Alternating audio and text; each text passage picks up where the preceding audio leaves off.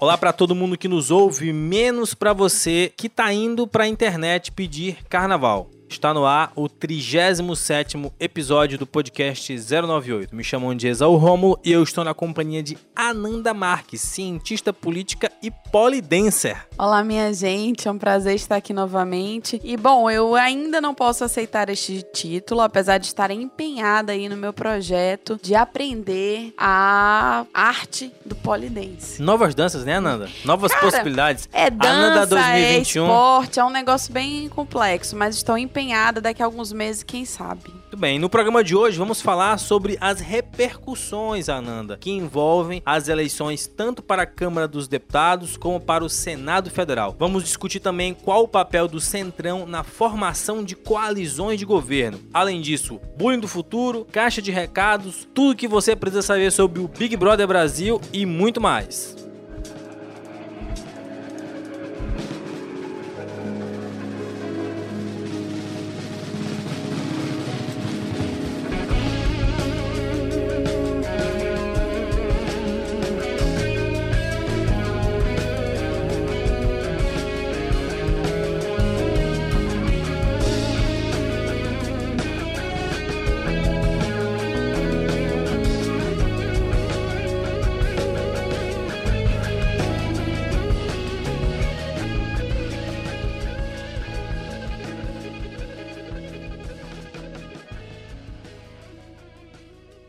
Ananda Marques, o Arthur Lira, do PP de Alagoas, líder do Centrão e candidato apoiado pelo presidente Jair Bolsonaro, foi eleito na última segunda-feira, 1 de fevereiro, como o novo presidente da Câmara dos Deputados. A vitória dele foi alcançada com 302 votos dos 513 possíveis, ou seja, eleito em primeiro turno de votação. O principal adversário do Lira era o deputado Baleia Rossi, do MDB de São Paulo, que era apoiado pelo então presidente Rodrigo Maia, do Democratas do Rio de Janeiro. Então, a gente tinha aí uma expectativa muito grande em torno dessa eleição, pelo que ela significava, principalmente da relação entre executivo e legislativo. E eu queria que no primeiro bloco a gente aqui é, fizesse um retrospecto do que, que aconteceu né, especificamente nessa eleição e quais são os sentidos desse resultado. É importante lembrar que houve um apoio e uma interferência declarada do governo Bolsonaro nesse, nesse centrão, né? O governo Bolsonaro, a gente vai falar disso, acho que o programa inteiro começou o seu mandato em 2019 com diversos ataques, né, ao que ele chamava de velha política, a esse setor, né, da política que a gente vai discutir aqui também no segundo bloco sobre o que que é esse centrão, mas ele colocou uma energia muito significativa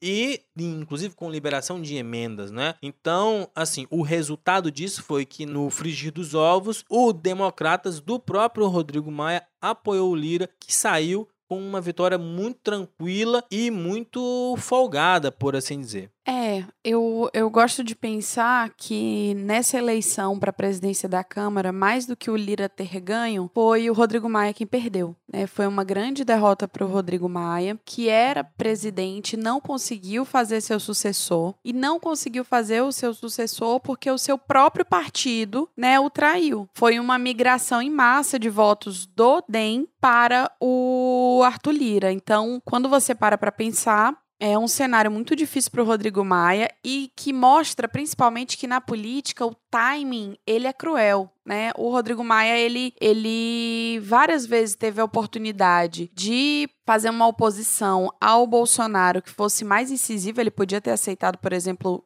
algum dos pedidos de impeachment e não aceitou, ficou fazendo notas de repúdio e agora, no fim das contas, o, o salário dele foi esse, foi não ter conseguido eleger seu sucessor. Então, Ananda, eu concordo aí com essa sua primeira avaliação. Eu acho que assim, a política ela muda muito rápido, né? Então, em diversos momentos de crise que nós testemunhamos e em várias delas noticiamos aqui no podcast 098, o Maia foi a figura central, né? Uh, em vários momentos que, que a gente disse aqui, atuou como um primeiro-ministro, atuou como uma liderança ponderada, ou seja, era um ator relevante dentro do cenário político nacional. E como que as coisas mudam rápido para que esse ator que tinha aí é, uma importância sair, né? É, fechar o seu é, o seu mandato como presidente da Câmara com uma derrota é, significativa, né? sem poder de agregação nada, deixando uh, quase nada como um legado. E agora sobre ele fica uma interrogação muito grande, né?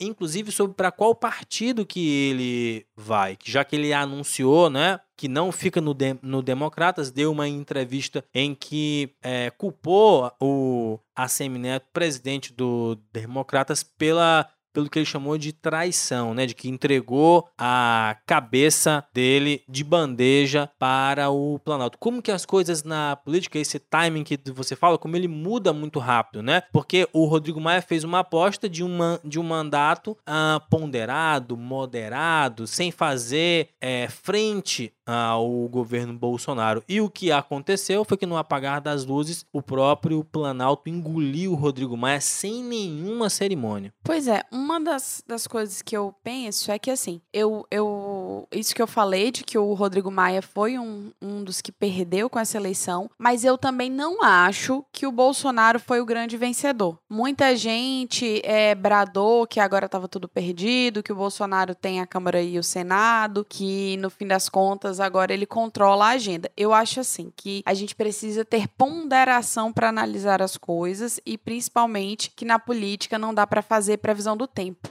as coisas podem mudar. Então, não dá para afirmar de forma categórica que essa aliança, por exemplo, do Arthur Lira com o Bolsonaro, ela vai ser uma aliança tranquila e que vai de fato conseguir executar uma agenda política e econômica é, orientada por quem financia e por quem, no fim das contas, está por trás, por exemplo, da candidatura do Arthur Lira, que é um representante aí da, do empresariado, é, um, é uma figura política que tem diálogo com o mercado econômico. Então, não dá para afirmar que foi bem o Bolsonaro vencedor. Acho que, no fim das contas, quem, quem ganhou com essa eleição foi o empresariado, que está numa situação né, de, de, uma crise sanitária que já se arrasta junto de uma crise econômica e política e que vai objetivar sempre lucrar ao máximo possível, independente é, dos resultados sociais disso. Então, acho que quem perdeu no fim das contas foi a gente, a população. Difícil pensar, né? Eu, eu disse isso em algumas entrevistas que dei ao longo das últimas semanas. Difícil pensar que Bolsonaro seria candidato em 2022 dizendo que não conseguiu governar por causa do legislativo, né? Então, então assim, esses dois primeiros anos foram sintomáticos para que o governo percebesse que sem apoio na Câmara dos Deputados, essa agenda não anda. Né? E uh, a gente vai falar disso sobre essa viabilidade, né, dessa agenda econômica com esse novo cenário agora, mas aí você imagina que o Maia e o Guedes tinham uma rixa muito grande. Então, basic,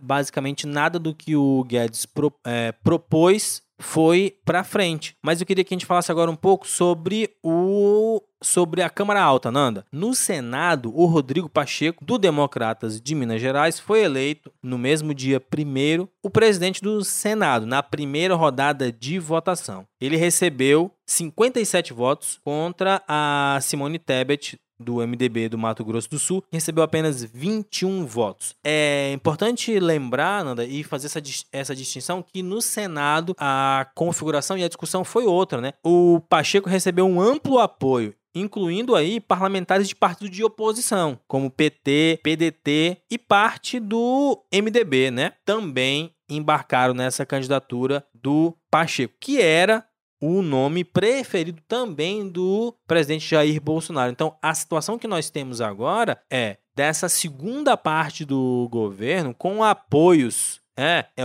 em tese, no papel, na Câmara e no Senado, como é que vai se comportar a agenda do governo daqui em diante? Eu entendo que essa, essa eleição para a Câmara e para o Senado foi um, um movimento do mercado. É, o governo Bolsonaro ele foi, ele foi eleito com algumas bases. A gente vem falando isso desde 2018, né? Então tem uma ala mais ideológica, tem os militares, né? Tem essa essa ala mais mercado, mais neoliberal, digamos assim, de apoiadores e tudo isso aí, né? Temperado pelo antipetismo. E no fim das contas, nesses dois primeiros anos de governo, o Bolsonaro ele governou principalmente para essas duas primeiras alas, né? Para a ala ideológica e para essa ala militar. Então, que inclusive estão interligadas. Então, o mercado, né, ficou. É, e, e, aí é interessante que a gente fala assim, um mercado como se o mercado fosse uma pessoa. Mas, enfim, os interesses econômicos, ainda mais diante de uma crise econômica como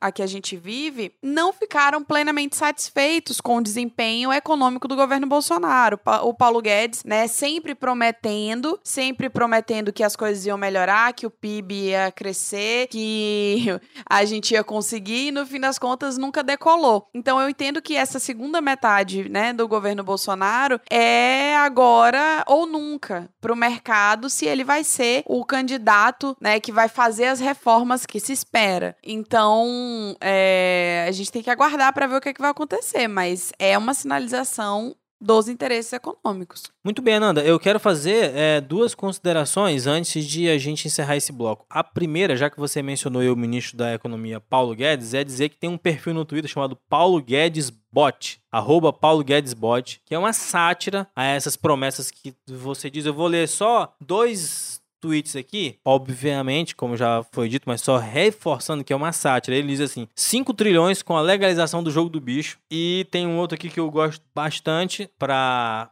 falar. eu não vou conseguir ler, não.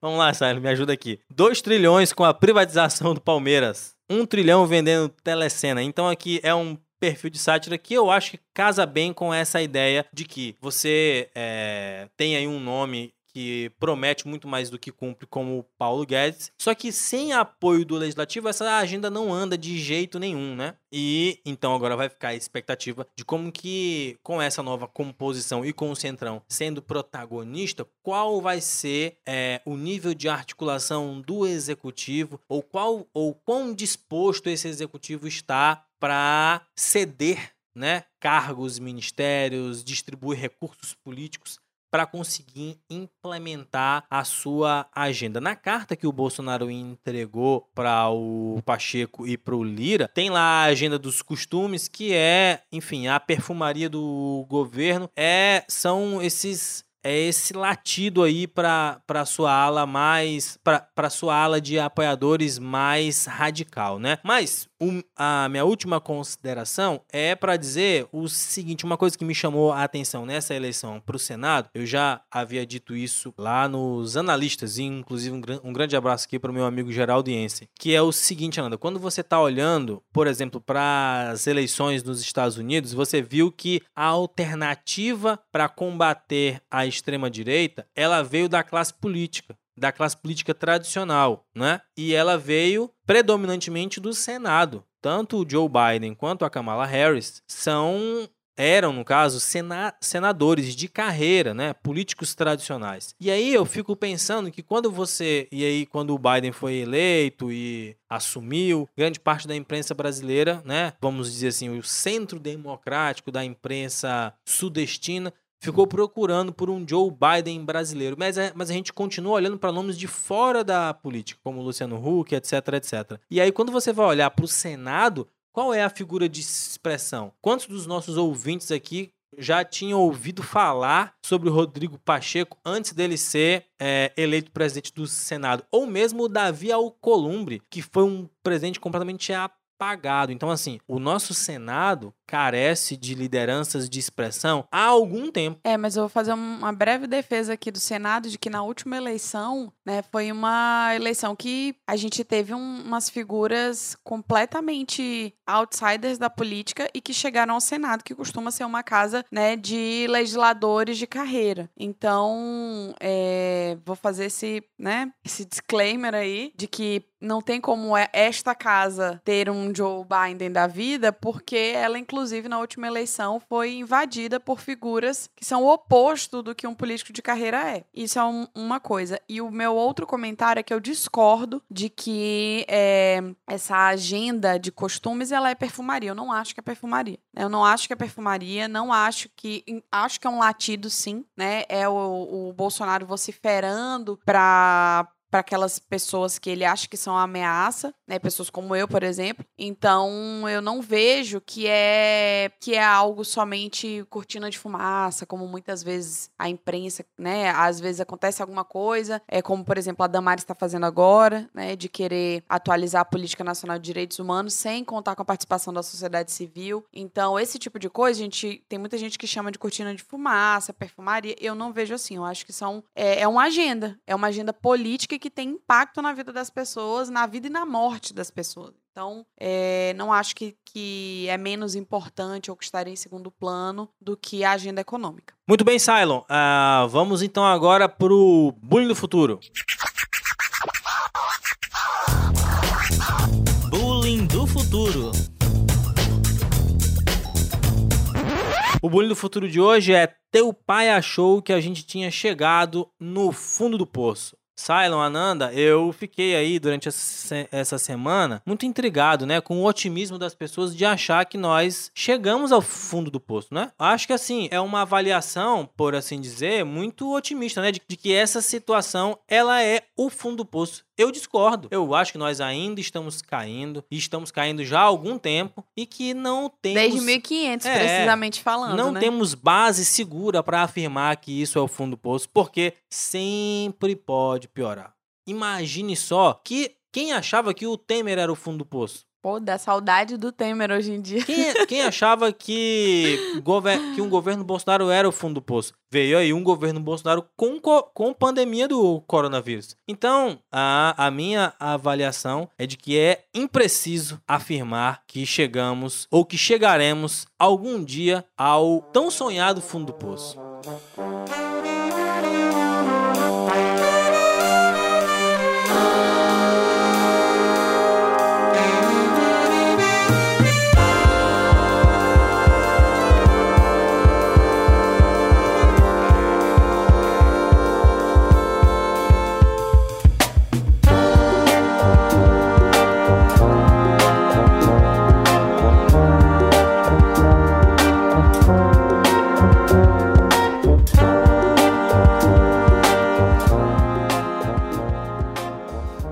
Eu queria que a gente discutisse aqui no segundo bloco é, qual é que é o papel do Centrão na estabilização e desestabilização de governos nesse sistema presidencialista que nós temos. Né? Primeiro é importante lembrar que o governo Bolsonaro foi eleito com um discurso de antipolítica, né?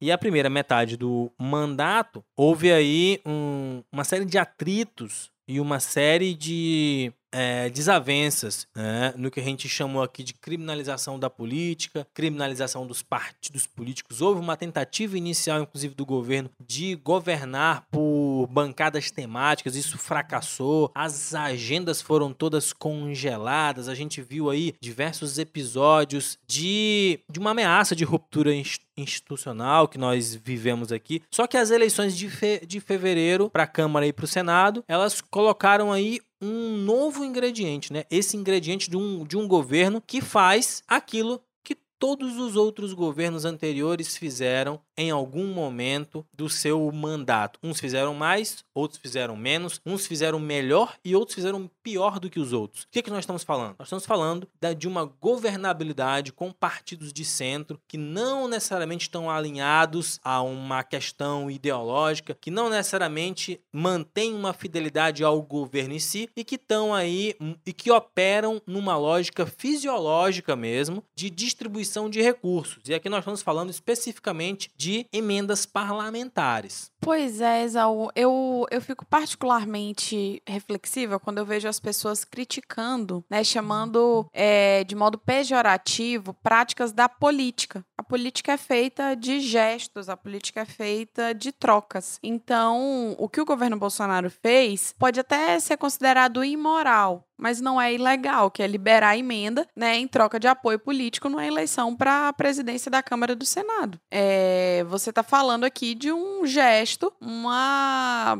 uma troca. E aí é, as pessoas fazem uma leitura muito moralista da política quando este não é o terreno da, da moralidade, não é o terreno de você usar sua moralidade privada para julgar ações que são são cálculos coletivos. São cálculos de tomada, numa tomada de decisão que ela é coletiva, ela impacta a vida de milhões de pessoas. Então, é, essas críticas, e aí eu, eu acho que as análises também que vão para o extremo de achar que o centrão é a salvação da, da estabilidade política brasileira, de que as instituições estão funcionando, eu digo assim, as instituições não estão funcionando normalmente. Elas podem até estar funcionando, mas não como deveriam. Então, eu tento sempre ter uma ponderação aí no, na compreensão do que está acontecendo nesse país. É, eu, para ajudar a gente nesse debate, eu vou pegar aqui uma matéria do Estadão, uh, de 31 de janeiro de 2021, que diz o seguinte: parlamentares que trocaram baleia por lira receberam verba extra do governo. Então, dos 235 deputados que dizem votar no candidato apoiado por Bolsonaro, conforme o placar lá que o Estadão montou à época, 140 aparecem em planilha do governo. Ou seja, parte desses, apoia desses apoiadores foi contemplado aí com recursos extras do Ministério do Desenvolvimento Regional, numa planilha informal de distribuição de recursos ao qual o Estadão teve acesso. No total, esses 285 parlamentares puderam indicar o destino de 3 bilhões para os seus redutos eleitorais. Eu acho que é uma hora de a gente chamar aqui, Cylon, o quadro Responde Cientista Político.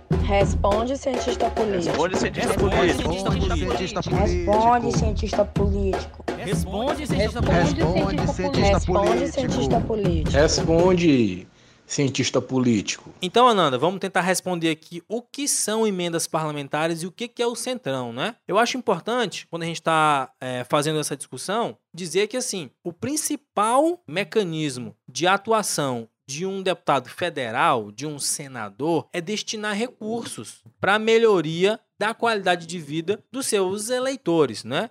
Os deputados, eles são eleitos com uma base territorial. Então, é esperado que ele é, conduza o seu mandato destinando é, recursos para uma avenida, uma praça, uma escola, uma ambulância, é, melhoria de equipamentos nos hospitais, um poço artesiano e assim você vai melhorando a vida das pessoas em troca do apoio delas para que você continue com esse mandato. Isso é como o jogo funciona, e eu acho que a crítica que se faz aqui ao governo é que o governo agora está acionando uma estratégia que ele durante muito tempo condenou, não é? Então o próprio general Heleno lá, se vocês colocarem lá no Google, no YouTube, no Twitter, tem ele can cantando, né, a música do Se Gritar Pega Centrão, não fica um meu irmão. Então assim, é esse mesmo Centrão aí tá agora dando sustentação, que está sinalizando a possibilidade do governo entregar alguma coisa. Pois é, acho que a principal crítica no fim das contas é essa, né? É do Bolsonaro ter bradado que não faria tomar lá da cá. E essa expressão eu acho assim insuportável, mas enfim, é a expressão que é usada. É, ele, né, dizer que não ia usar dessa ferramenta e no fim das contas usou. Disse: Desta água não beberei, está bebendo, está matando a sede dele nesta água aí, que no fim das contas é uma das principais ferramentas para se garantir a governabilidade. E ainda mais quando ele vê a aprovação dele cair semana após semana e a desaprovação aumentar. Mas a outra pergunta que, que, que você fez, né? É do que, que é o centrão. E aí, é, acho que tem um conceito que é importante de trazer aqui, né? Que é essa, essa categoria do político fisiológico. Esse político que ele não vai ter um alinhamento ideológico, né? Uma ligação a, a esse governo, por exemplo, que seja por, por uma identificação das pautas que ele defende, mas no fim das contas por um cálculo extremamente racional do que, é que ele ganha, do que, é que ele perde. E a gente tem alguns partidos, inclusive no Brasil, que historicamente sempre atuaram de modo flutuante, de ter, se colocar, de certa forma, como independente em relação a, né, nessa relação, nessa polaridade entre oposição e governo. E, por exemplo, a gente vê isso se manifestar nas assembleias legislativas. Aqui no Maranhão, por exemplo, a gente consegue ver na Assembleia Legislativa alguns políticos, alguns deputados que se colocavam na última na última, no último mandato nesse lugar aí de não, eu não sou nem oposição e nem governo, eu sou independente. Então, o DEM, por exemplo, é um partido que historicamente atua assim. O PP. MDB, às vezes, né, desde que deixou de ser governo, tem atuado assim também. O PP, o, pró o próprio PSDB também atuou de certa forma assim em alguns momentos. Mas então, acho que então, menos. Menos, mas o. Republicano. Né, o próprio PL, né, que é um partido, por exemplo, que no Maranhão ganhou muita força nos últimos anos. Então, o Centrão é essa massa disforme, ideologicamente falando, de partidos políticos que estão unidos, principalmente, né, os políticos destes partidos estão unidos num cálculo racional de conseguir recursos né, para o próprio recursos que, que eles possam utilizar em prol das suas bases eleitorais, porque no fim das contas o objetivo de todo político é chegar ao poder e depois que chega se manter no poder. E, e é, esse retorno eleitoral ele demanda investimento financeiro nas suas bases, daí as emendas parlamentares. É, então, eu acho importante a gente falar dessas três etapas, né, que compõem aí a questão das emendas parlamentares: previsão, empenho, fala também um pouquinho de execução e de pagamento. Então, quando a gente está falando de previsão, é, de, é o fato de que, assim como qualquer outra despesa do governo federal, Ananda, essas emendas parlamentares, tanto individuais como coletivas, precisam estar previstas dentro do orçamento antes de serem é, de fato executadas. Então, assim, tem uma previsão de gasto com cada uma dessas emendas. Depois disso, elas são empenhadas. Isso, e aí, né, depois que ela é empenhada, é que ela vai poder ser executada. Nessa etapa do empenho, né, a gente vai ter o governo federal reservando esse recurso, né, isso é divulgado no Diário Oficial da União, e é uma, uma sinalização, no fim das contas, de que essa emenda de fato vai ser paga e o dinheiro vai ser liberado para os congressistas. Depois disso, o governo vai cobrar a entidade que vai receber essa verba e apresentar garantias e documentos é, para fazer as verificações formais. O governo se compromete, então, a realizar esse pagamento e diz que a despesa da emenda foi executada. Essa é a fase de execução. Depois da execução é que a gente tem de fato o pagamento, né? Que é quando o governo federal faz esse repasse à entidade, à instituição indicada pelo parlamentar, repassando o dinheiro, né? A obrigação determinada em lei se refere à execução e não ao pagamento final. Então, é possível ainda que o governo federal até execute, mas não pague, Perfeito. né? É, isso é uma, uma questão de orçamento público, de que é diferente o que é dinheiro empenhado, executado e dinheiro de fato pago. É, então, assim, na prática, do que, que a gente está falando? A gente está falando que a liberação de emendas funciona como uma barganha, né? O,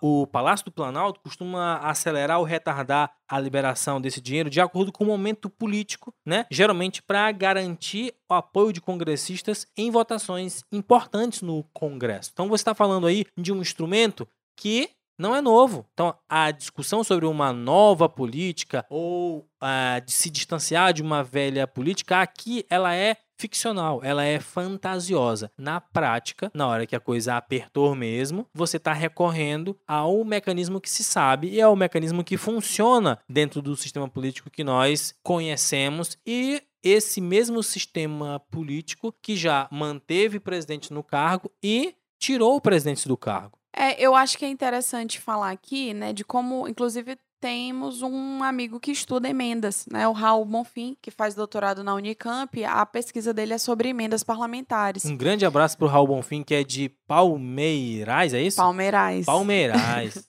Enfim, me recordo de ouvir muitas vezes Raul falar sobre a pesquisa dele, né, de como as emendas elas, elas são uma, um objeto de estudo que permite a gente entender a própria relação do legislador com suas bases eleitorais. A gente tem que olhar para esses fenômenos, vou, vou resgatar o que eu falei no começo do bloco, sem essa moralidade individual. Porque quando o político, ele tá, por exemplo, entregando um equipamento para um hospital, ele está fazendo isso, é claro que deve ter aí na esfera privada desse político o, o, o objetivo de fazer o bem. Ah, foi de, a maternidade que eu nasci. É, de, ele pode até ter essa relação aí, dele, dele ficar satisfeito, ele pode ser uma boa pessoa e fazer isso porque ele se sente bem. Mas ele é um político, ele está fazendo porque aquilo tem um retorno eleitoral para ele, ele está fazendo porque aquilo é uma benfeitoria né, usando essa palavra que não é muito boa, mas é uma, uma ação que vai trazer um retorno eleitoral para ele, né? O eleitorado dele vai ver, poxa, esse cara tá fazendo alguma coisa de fato pelas pessoas que votaram nele. Então, é, não tem imoralidade nisso, né? É simplesmente a política acontecendo e a política é isso mesmo. Então, eu acho que é isso, Ananda. A gente aqui com esse segundo bloco. E vamos agora acompanhar quais vão ser os desdobramentos, né, dessa dessa nova fase, né, do que eu acredito que seja uma nova fase é, dessa relação entre executivo e legislativo. É, e assim, a gente tem aí alguns temperos nessa relação. É, tem que ver o que, que vai acontecer com o Rodrigo Maia, se ele vai sair do DEM, tem que ver se ele for, por exemplo, para o PSDB, ele foi convidado pelo Dória para ir para o PSDB. Tem que ver também se o próprio ACM Neto, que é presidente hoje do DEM, é, né, rolou um boato de que o ACM Neto poderia ser o, né, o candidato a vice do Bolsonaro em 2022. Enfim, tem muita água para rolar ainda, mas uma única certeza, nós não chegamos ao fim do poço, nós estamos em queda livre e esse é o único, o único caminho que o Brasil tem daqui para frente. É um caminho vertical, Ananda. Sim. Para baixo. É isso.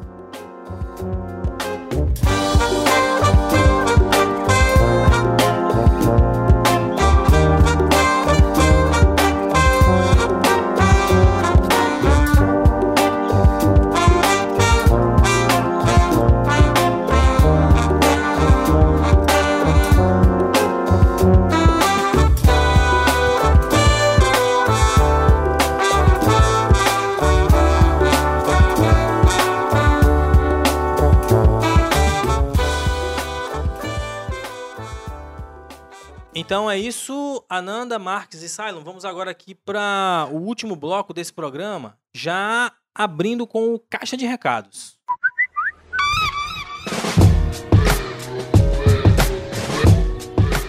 No caixa de recados a gente manda abraço para Ale Diego Irritado, arroba Ale que disse que para ela só é aceitável é, feliz ano novo até o dia 10 de janeiro, ou seja, ela tem aí um, um limite ético, Ananda. Mandando um abraço também pra Anne Rose, que diz que uh, abril já é demais. É, hoje é 11 de fevereiro eu recebi Feliz Ano Novo. Eu não acredito, eu não acredito. Eu, Jura ah, mas, você. Mas fez um boletim de ocorrência contra a pessoa? não. Aí, aí, não, aí não tem condição. Mandando um abraço aqui pra Luana Mello, arroba Luana Rafiza, Nanda. Mandando um abraço pro grande crossfiteiro Renato Júnior, arroba Renato Souza Júnior, que é crossfiteiro e radialista nas horas vagas. Mandando um abraço aqui para Júnior Barreto, que seguiu a gente. Espero que esteja ouvindo o podcast. Também seguiram a gente João Alipe Correia e Yasmin. Mandando um abraço aí se vocês estiverem ouvindo. Cadu Vassoler. Olha, olha, Nanda, parece que tem mais de cinco pessoas que ouvem isso aqui, viu? É. Ó, Brabo Deusa, Carol Ramos, arroba Caroleco, que tem um, a sua bio no Twitter muito sintética. Maranhense. É uma boa definição. Uma sim. boa definição. Mandando abraço aqui para arroba Asa de Vento, que pediu para a gente comentar sobre as medidas de prevenção ao coronavírus pelo governo do estado. E não foi a única pessoa, né? A gente também teve aqui Rafael Baima pedindo para a gente falar a data do lockdown. Gostei, se... gostei. É, se eu tivesse, eu... eu... Se eu tivesse a data, não diria. É, se eu tivesse uma bola de cristal, eu não ia perguntar a data do lockdown, eu ia perguntar não, outras coisas. Faça o merchan, já que estão pedindo uma análise sobre as medidas do coronavírus no estado, faça um merchan no nosso texto da BCP aí. Ah, é verdade, gente. Olha a Associação Brasileira de Ciência Política. Obrigado. É, que não é a primeira coisa que você encontra quando joga ABCP no Google. Não é. Joguem ABCP no Google e vocês vão ver. É, tem uma, uma série de boletins de cientistas políticos do Brasil inteiro falando sobre o enfrentamento à pandemia nos estados. E estas pessoas que vos falam são responsáveis pelo boletim do Maranhão. Vai sair quando, Ananda? Se eu não me engano, é dia 12 de fevereiro. É, na sexta-feira. Isso. Pronto, então no dia 12 de fevereiro a gente vai twittar aí nas redes, inclusive do próprio podcast, a nossa análise, que a gente está fazendo uma relação, né, sobre os últimos, as últimas medidas contra o coronavírus. E a gente também vai, vai publicar um texto no, no Estadão no dia 23 de fevereiro ou Por dia aí. 24, né? Isso, isso. Então aí fiquem ligados para essa análise. Sobre a data do lockdown, eu vou Eu vou dar a data aqui, Ananda. Qual vai ser? Qual é a data? Rapaz, olha lá. Ah, mas o Igor também. Igor. Que agora. Ele mudou ele a mudou a arroba. Ele arroba mudou a dele. arroba, agora é arroba. Igor Amigo. Antes era outro nome. Era Igor Arrigor. É. Bom, ele, ele pediu aqui o que, é que os cientistas políticos acham da judicialização do pedido de lockdown. E eu acho que no Brasil a gente Primeiro tem... comentário, tem que acabar a justiça. Eu acho que esse é o primeiro comentário. E o segundo é que, assim, existe aí na academia brasileira um tema que se estuda muito chamado ativismo judicial, né? Que é o judiciário aí indo além, sempre um pouquinho além, né? Acaba que exerce um papel de legislador aí. Isso. E em alguns casos eu acho que é sempre muito complicado. Nesse caso da judicialização, eu acho que tem muitos componentes que envolvem isso. Alguns critérios são objetivos, como por exemplo aí é, taxa de ocupação de leito, aquela outra taxa lá qual é o nome, a taxa de, tran- de transmissão do vírus, né? Então eu acho que independente da de uma questão de lockdown ou não, eu eu não acredito, sinceramente, agora falando muito sério, de que a gente vá escapar disso só com apelos autoritários. Fecha tudo, fecha aquilo, fecha isso. Eu acho que assim, é um, é um buraco muito maior, um problema muito mais sério, porque envolve também a adesão de parte da sociedade civil a isso, né? E a gente já estava falando disso nos programas anteriores, de que nós naturalizamos. A grande parte da população brasileira só aprende quando existe uma tragédia pessoal, né? Então, caso contrário, você continua aí tocando a sua vida de forma bastante regular. E eu vou fazer aqui uma análise, vou me arriscar. É, não sou, enfim, estudiosa da psicanálise, mas como uma pessoa que fez análise, eu aprendi que é muito confortável é, transferir responsabilidades. Então, muitas vezes as pessoas ficam bradando aos gestores públicos que resolvam a situação como se o gestor público fosse capaz, né, de resolver todos os problemas do mundo. E não é, né? Cada ator público tem seu papel, um papel definido, inclusive pela legislação. A gente tem no Brasil uma coisa chamada Pacto Federativo, né? Então, os municípios têm responsabilidades, os estados têm responsabilidades, o governo federal tem responsabilidades. E é uma análise bastante complexa você, inclusive, conseguir mensurar aí as falhas e acertos de cada ente federativo é, no enfrentamento à pandemia. Então, não adianta ficar pedindo, né, somente para fechar tudo, se você não, não parar para refletir que, poxa, para fechar tudo, inclusive, demanda a força policial, por exemplo, né? Porque não é só dizer, pessoal, a partir de hoje tá fechado, como se as pessoas fossem cumprir isso magicamente, sendo que a gente sabe que no Brasil a pandemia, né, ela perdeu o controle de tudo, inclusive por uma, uma atuação do próprio presidente da República bastante negacionista. Então, enfim, é um assunto bastante complexo e eu acho que a análise de política pública é uma coisa séria, né? Então, é, não gosto de fazer afirmações categóricas em respeito, inclusive, à minha própria formação acadêmica, porque eu acho que ci- ciência política é coisa séria, não é opinião. Muito bem.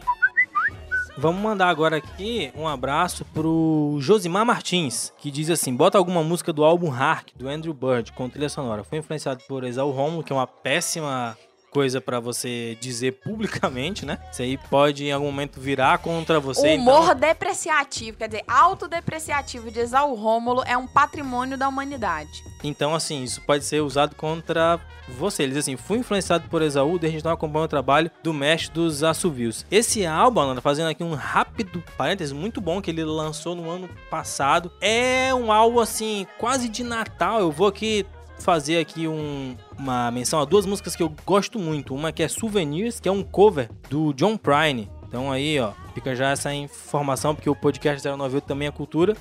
E o Nights Falling, que é a oitava faixa do álbum, é na realidade uma releitura de uma outra música do Andrew Bird chamada Take Courage, de um álbum de 2009. Então, Josimar, ele faz isso aí em vários álbuns, ele vai pegando a mesma música e ele regrava partes ou harmonias e etc e tal. Bom, já que Exaú Rômulo tá indicando coisas, eu vou indicar aqui pros nossos ouvintes que leiam Torto Arado, que é o livro do Itamar Vieira Júnior. E. Não é o contrário? Como assim, Exaú Rômulo? Torturado não é o escritor e Itamar que é o nome do Sim, gente, teve isso. Eu lendo o livro e Exaú, eu falando tortarado, tortarado, e Exaú vira e pergunta assim: sim, mas o autor tortarado. Até Silent Hill. Não, Cara, Torto Arado é o título do livro. Mas se fosse o nome, seria Ah. um autor português aí do panteão de Mia Couto, né? Walter Hugo Mãe. Torto, o grande, atu- o grande autor português, lusófono, Torto Arado. Olha, mas inclusive o Itamar Vieira Júnior ganhou prêmios do cenário lusófono, né? Então, ele, eu não vou se lembrar aqui de cabeça que prêmios ele ganhou, mas é, é um livro excelente, um livro que fala desse Brasil que não aparece, esse Brasil Que que, que é, é o Brasil profundo, de fato, né? Uma história de, de pessoas que é, vivem em comunidades rurais e aí depois vão se identificar como quilombolas, mas, mas eu acho que tem uma coisa que me chamou muita atenção no livro. Eu, né, pesquisei por algum tempo pobreza e tem um, um conto do Galeano que sempre me tocou muito. Vou indicar depois no perfil do, do podcast. E que eu acho que esse livro se relaciona com esse conto, né? De que é você encontrar a humanidade, você humanizar, você mostrar que existe afeto na pobreza. A pobreza é sempre retratada de forma muito dura, né? Como se as pessoas que estão numa situação de vulnerabilidade social, elas perdessem características humanas. Então é um livro que mostra que ainda na, na pobreza, ainda numa vida humilde, uma vida difícil e simples, as pessoas têm afeto, né? Porque elas são pessoas. Muito bom, Nanda. É, mandando abraço aqui para o grande Danilo Moreira, Ah, que é o sempre. embaixador do programa Se Não Mandar. Abraço ele se zanga aqui. Mandando abraço pro Aristides Lobão também, que tá aí na nossa audiência.